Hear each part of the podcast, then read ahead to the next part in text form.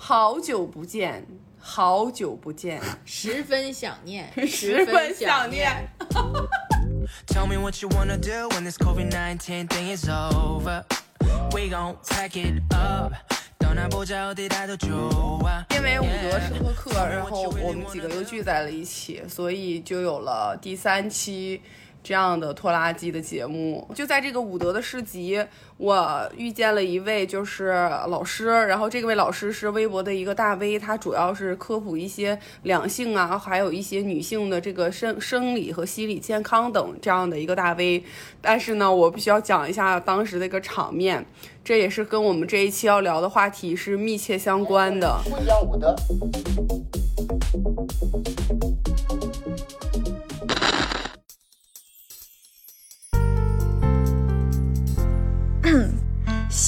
面是拖拉机小剧场。哎，这是六层楼老师吗？哎哎哎哎，这是六层楼老师，朋友们，谁呀、六层楼老师，我不看书，我不认识。我他不是写书的好吗？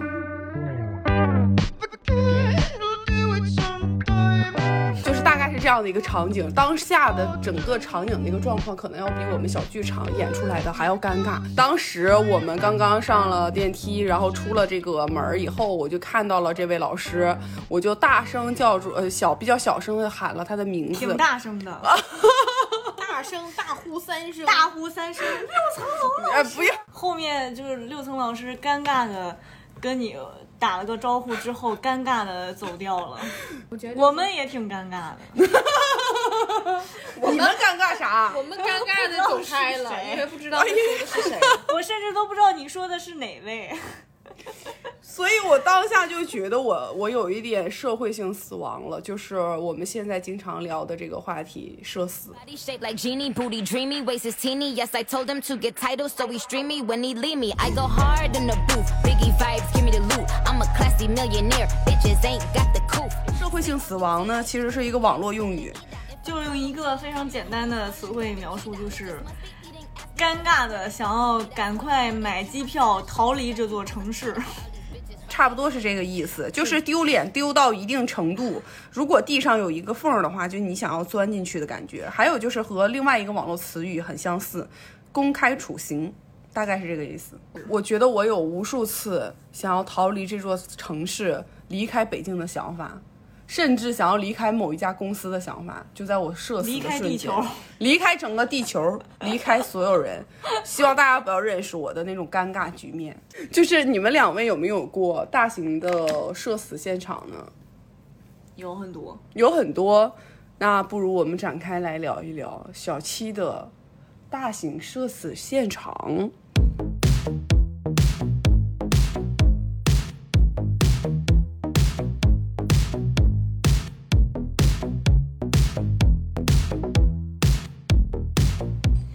也不算大型吧，你就是普通的社死中现场型是吗？就在两个人面前社死。就是是在我实习的时候，在一家公司，然后呢，那家公司那个办公室里就只有两个男生和我，那两个男生坐在我的呃对面，然后呢，呃，就是那天中午，就是我我那天还是算是打扮的还是就是精神满时尚满，独立女性，嗯，差不多吧。然后到了公司，然后那时候是好多年以前，微信刚刚开始流行的时候，嗯嗯嗯那时候加就是加各种关注各种明星，他会给你发一条语音，嗯，就是感觉还是蛮神奇的。然后我就跟他们炫耀，我就说你看某某某明星给我发语音。就给他们各种炫耀，你知道吗？我就觉得他们向我投来了非常羡慕以及炽烈的眼光。我炽烈就觉得我被他们不，他们被我吸引住了，我散发着光芒，你知道吗？女性的荷尔蒙就是爆炸了女。神的高光，对，然后我就上厕所，我发现我的内衣肩带右边整个掉出来，搭在我的后背上。就类似于一个现在的这种背带 背带裤的感觉，对，所以他们投出的这种炽烈的眼光，也许并不是被你的美貌或者是时尚所吸引，而是被你的肩带吸引。实际就是说，他们更多的想象着你这个已经断开的肩带下边掩藏着什么东西。那你后来有没有？那后来回去有假装什么都没有发生吗？就真的假装什么都没有发生，假装他们没有，假装他们没有看到，没有看到你的肩带，对你也没有跟他们进因为行那么我不知道它强烈的炫是什么时候。掉下来的，我不知道是不是在我去公司的路上就已经掉下来了，还是说还是说我在跟他们展示的时候，它它就蹦出来的。你知道吗哇塞，那我觉得你我就不知道它你这一整是怎么出来的。你这一整天都在被无数的人行注目礼，可能感受的炙热的眼神就不只是这两位了吧？极力的劝自己，但是依然想要从这座城市消失。后来还有跟这两位同事联系吗？我哦没有，再也没有。再也没有任何联系。甚当时他们也许永远会记得那个女孩，就是跟他们炫耀女生甚至我觉得我都不会再走那条街了，这辈子都不会再从那条街经过了。那个肩带女孩儿，就是经常会跟他炫耀有哪个明星给他发一亿。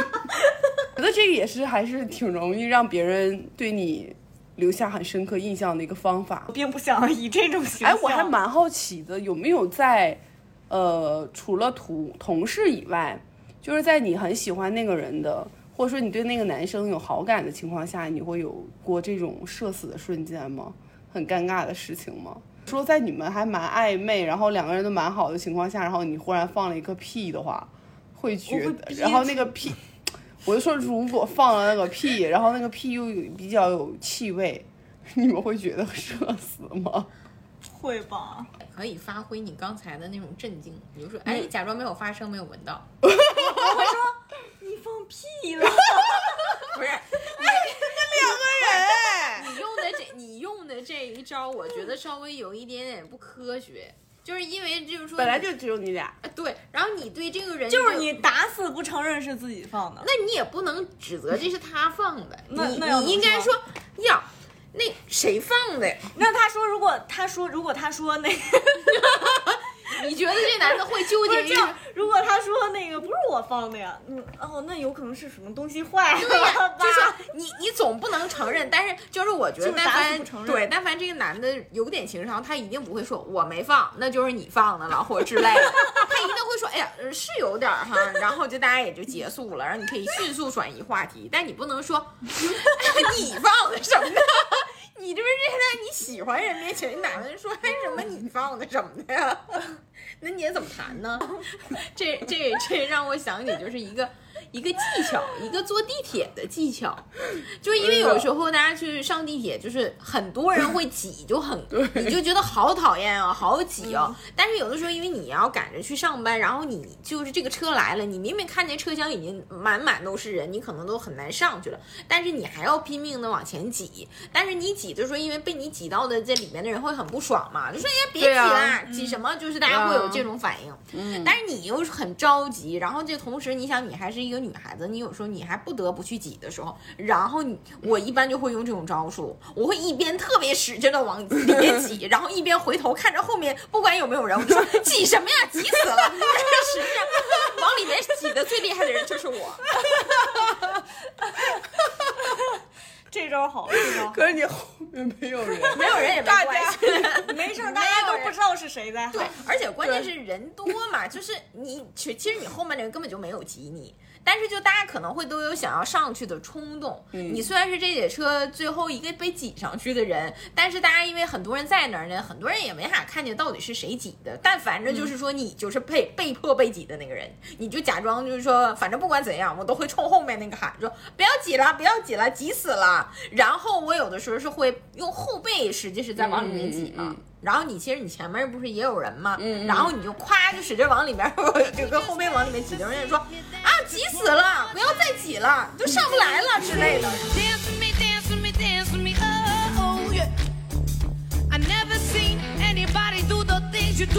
Oh hey.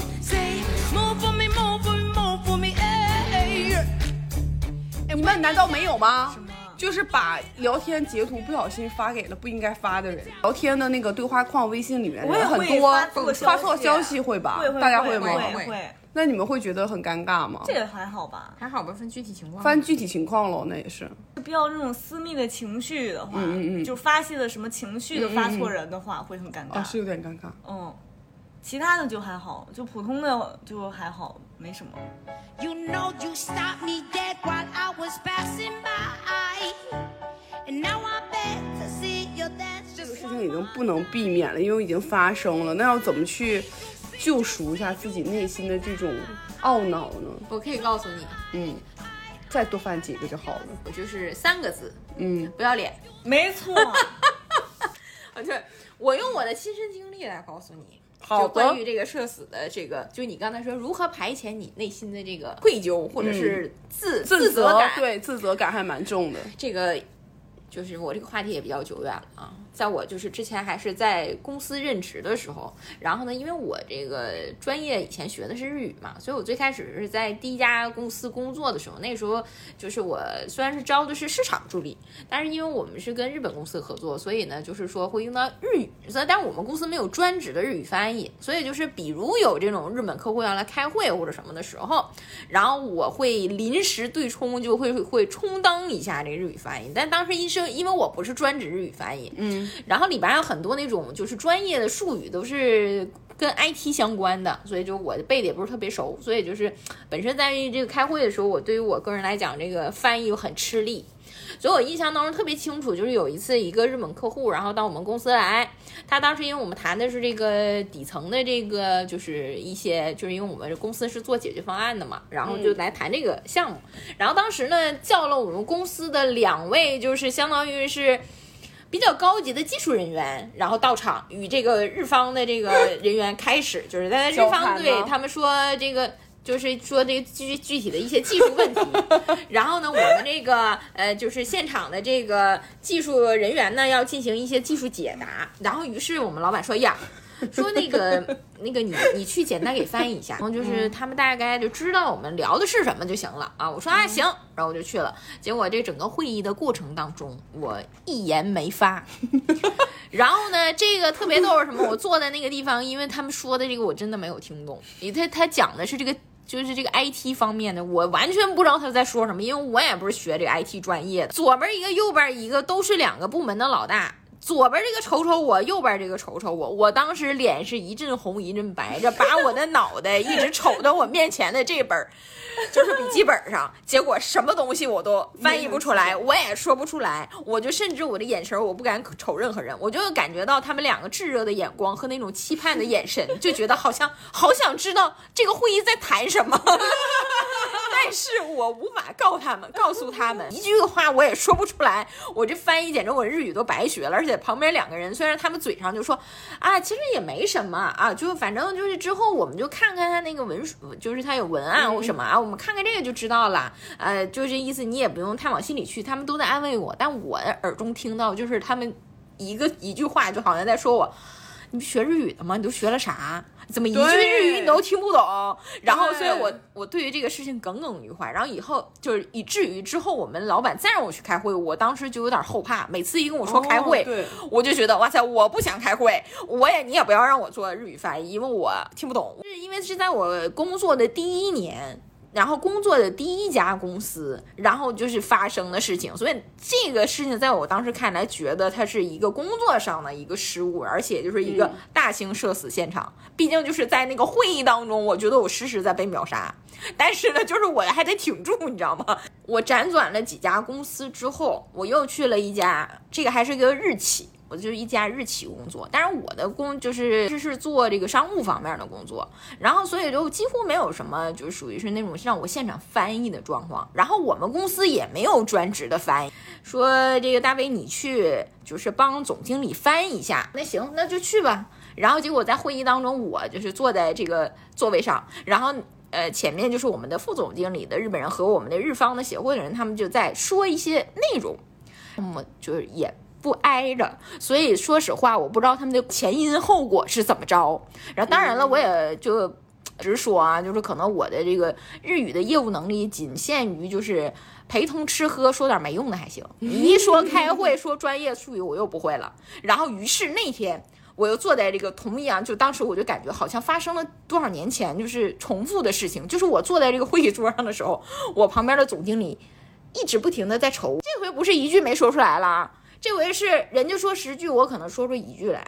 然后呢，这个状态就发现了，虽然过了几年，但是我的状态有特别大的反转。就我记着当年的时候，我还是脸一阵红一阵白的，恨不得找个地缝钻进去。但是现在坐在那儿昂首挺胸，然后装出一副就是他们很懂对他们说什么我都哦嗯啊，原来是这个样子，好像我听得很懂的状态。实际上中间说的绝大部分我都就是有的是听懂了，但是我记不住。然后我们总经理瞅我的时候呢，我就会 看着他期待的眼神，把这最后一句告诉他。然后我们总经理就特别想要问我，哎，那人家说了一大段，你怎么就说一句呢？但是我没有给他这个机会，我马上又把脸转向了这两位就是日本人，我就在听，哎，啊，他们又在说些什么了？我做出的表情就好像说，哦。哦啊，原来是这个样子的这种情况，然后我们总经理就欲言又止，因为他想说呀，我打断你了，你可能就没有办法，就是再给我翻译了，因为他是觉得你在很认真的听嘛，我要听你翻译的，以至于那个会议下来，我可能说了也就不到十句话吧，可 能就大概是一个半小时的会议，然后基本上可能也就没有说十句话，绝大部分我在嗯啊嗯的这种状态当中，甚至是假装仔细在聆听。但是你知道吗？我刚才说的这个重点的，就说不要脸这个技巧，就在于经历了这么多回之后，然后我就发现我的脸不仅不一阵红一阵白，而且我做的，而整个就是整个会议当中，我行云流水，表现的非常自然。然后以至于就是说，到了会议最后结束的时候，我们总经理竟然都没有忍心问我刚才开会说了什么，因为我觉得他可能心里知道我也没听懂啊，所以他也就默默的放了放过了我。然后呢，我当时起身我要出这个会议室，我感觉他看了我一下，我在想说，哇塞，你不要问我，不要问我这个刚才开会说了什么，因为我确实是我都不记得了。然后当然当中还有一些我都没听懂的。然后于是我们总经理默默的看了我一眼，他觉得我好像。应该是也没听懂，于是他就叫了我们的副总说：“哎，那个谁谁谁，你来我办公室给我讲一下。”然后我直接拿着我的笔记本就走了。然后我就觉得，哎，你看，这不就是也没什么吗？然后以至于这公司下一次再有任何翻译的情况，再也没有叫过我。我觉得，我觉得我的目的达到了对，我的目的达到了。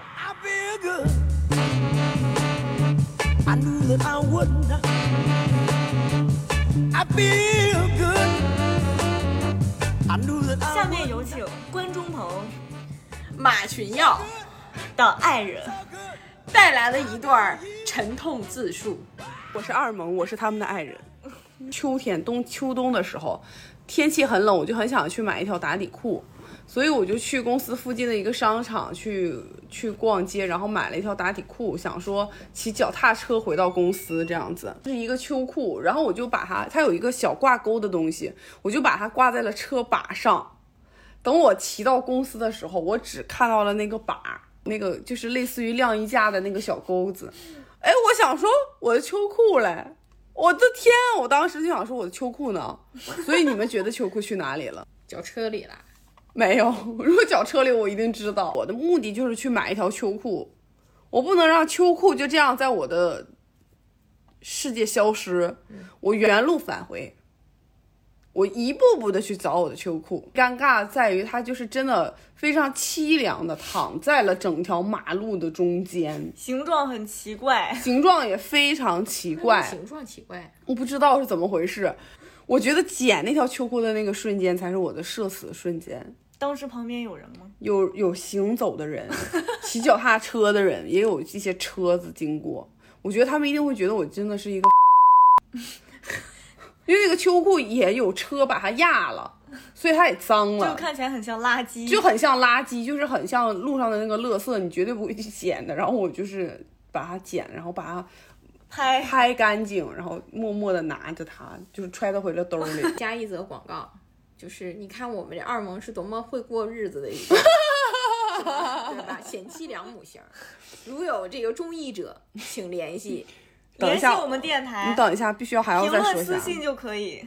我还要再说一下，我那条秋裤我就买回来洗干净以后一次都没穿过，有想要的话可以转发送，为什么呀？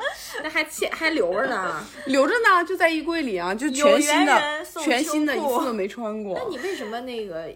我回来才发现它的那个整个 size 有点小，哦不对，你应该这样说。我终于知道你为什么不穿那条秋裤了，为什么？就是为了今天录这个节目，通过秋裤找到有缘人。没错，男生穿秋裤吗？不是他通过秋裤，他他通过秋裤这个故事认识到了，你发现哇塞，贤妻良母的二萌，哇塞，还有这这么件心灵事情美好的二萌。然后我哎，等一下，等一下，，这个秋裤男生应该可以 穿。不行，这个他都说 size 有点小，穿上的男的那岂不对 size 都很小？完了，我们现在可能在秋名山，我天，太牛逼了！后面社死真的是由于我自己这种很粗糙，然后很不细心的事儿，然后导致的，这个也也，我觉得这是很正常吧。也很正常。但是你也还是会觉得，在回忆起那个画面的时候有点那非常个。的社死。我就当下很社过死过一段时间你会忘记这件事情，嗯，对，呃，这个事情确实是我朋友帮我回忆起来的。对，是没事儿，？这个对对于你来说很正常，可我不希望这样的事情成为我人生中很正常的事啊才是！你啊！如果没有这些社死的瞬间，你怎么组成你漫长的人生呢？你漫长人生就是这些无数的社死现场组成的。我可以，我说你让让你帮我回忆，他只说你有很多社死的瞬间。我说比如呢？他说嗯，我不记得了。我记得了记得，你要让我现在说吗？你说有哪一个？我哪有来一个，你真的让我说，哪个？那我就说喽。你说吧，也不一定会剪你也进去。记得，我哪个是啊？就是你喝多回公司的那一次，那个算色死那不吗？算人家嘴都瓢了。好了，来说！就是他，就是他有一次，嗯，为情所困，然后连干两瓶白江小白，他是一个喝。就是一小杯啤酒都会说我呃就是上头了，想要睡了的人，然后他连干了两杯两大瓶两两大瓶江江小白之后就狂飙台湾话，然后舌头也不利索，然后 腿脚也不利索，不是就是整个人干了两瓶江小白，江江小白，我怎么还可能利索嘞？对呀、就你整个人就像一滩烂泥一样，你要，然后就临走的时候，我们要扶你上车，你就不行，你要上趟厕所，然后就是我们两个人扶着你上厕所，然后这我都不记得了，重点，我不记得了，这因为我喝断片儿了。我们俩真的就是实在扶不动你了，然后就不得不因为离公司比较近，然后就哎，我等一下，我必须要说一下啊，就由于跟离公司真的特别近，然后我喝多回公司大哭，然后包括我喜欢那个男生的事，他妈人尽皆知了。对呀、就是你，你可能当人下你尽皆知因为你是醉酒状态，你无所你知道吗？人尽。皆知。但是你第二天你有没有非常的社死？我第二天不止社社死，后来那个男生还过来跟我说一些话的时候，我就感感觉我真的整个人都不好了。对吧？非常非常非常不好。他跟我说，我现在还记得，他说你以后别喝那么多酒了，你也那意思就是你别喝那么多酒了，你别再这样了。哇，我现在要哭了啊！那这已经不是社死现场，这是伤心现场。伤心太平洋送给你。呃，那个什么，那秋裤男孩，赶快来抚慰我们二萌的心灵。现在我们为二萌寻找有缘人，有缘人送秋裤哦。就是寻找这个能穿上这个秋裤的对，灰灰男孩儿。缘分秋裤。所以我觉得这件事情至今来来讲，都是我内心中无法抹灭的回忆。對着按鍵搖擺，隔着那段長街，我像廢掉零件的機械，那去呼吸那絲的情懷，在密室的那隙中用火花人點半病態。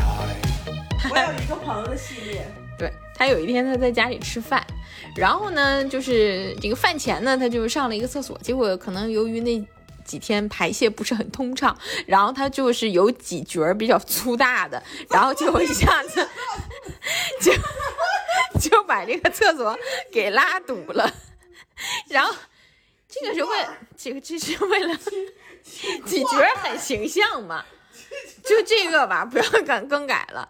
然后呢，结果把厕所给拉堵了。然后这个时候他就说：“哎呀，完了，厕所堵了怎么办呢？”他冲了半天没有冲下去，哎，这时候很尴尬。然后他就出去跟他妈说：“哎呀，说妈，我这个厕所被我拉堵了。”然后他妈当时一就是跟他一去厕所看嘛，然后就觉得说：“哎，就我正忙着，就是着急做饭呢，因为他这个在厨房这个锅里这饭还没做完了，所以他就很很很着急。一看，哇塞，这厕所确实堵了。然后这时候他妈就迅速就是又回到了厨房，然后又马上回来，然后伸手递给了他几个塑料袋，说：“那个那个说什么？你用这个套手上，然后把它抠出来吧。”然后结果当时他妈扭身就走了，然后我这个朋友伫立在风中，然后应该是过了几分钟，双筷子，过了几分钟，然后这个时候呢，就是他妈就是哎又过来一看，嗯，就是啊，好像厕所貌似应该是已经通了。然后我后来就问我这朋友，我说那个那个你那你就真的用手去捞吗？然后他说 那我不捞怎么办？然后他说，当时我就是拿着这个，我就感觉我实在是的，就真的那一瞬间，他觉得整个人都不好了。但是他又不得不真的就是套了几个塑料袋儿，然后把他那屎捞出来，然后而且他妈妈还就说了一句话教导他，他妈妈当时就说，有味道的播客了。对，然后他妈妈当时就说，说你都这么大人了，你自己拉的屎要自己捞出来。然后我就觉得这个这句话实际上就是教导我们，就是你你你作为一个人，你自己就是办的事情，那你自己要去负责任，这是一个很好的一个就是教育的题材，这是人生哲理哎。非常话糙理不糙，鼓掌，为这位妈妈鼓掌。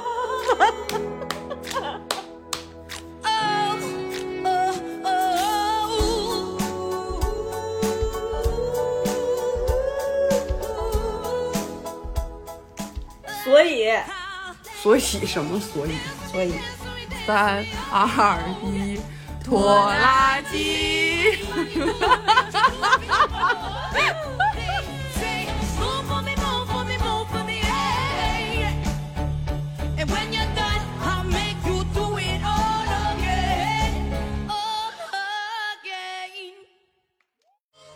你可以重新再来一条，这样你不就方便了？重新来的。OK OK。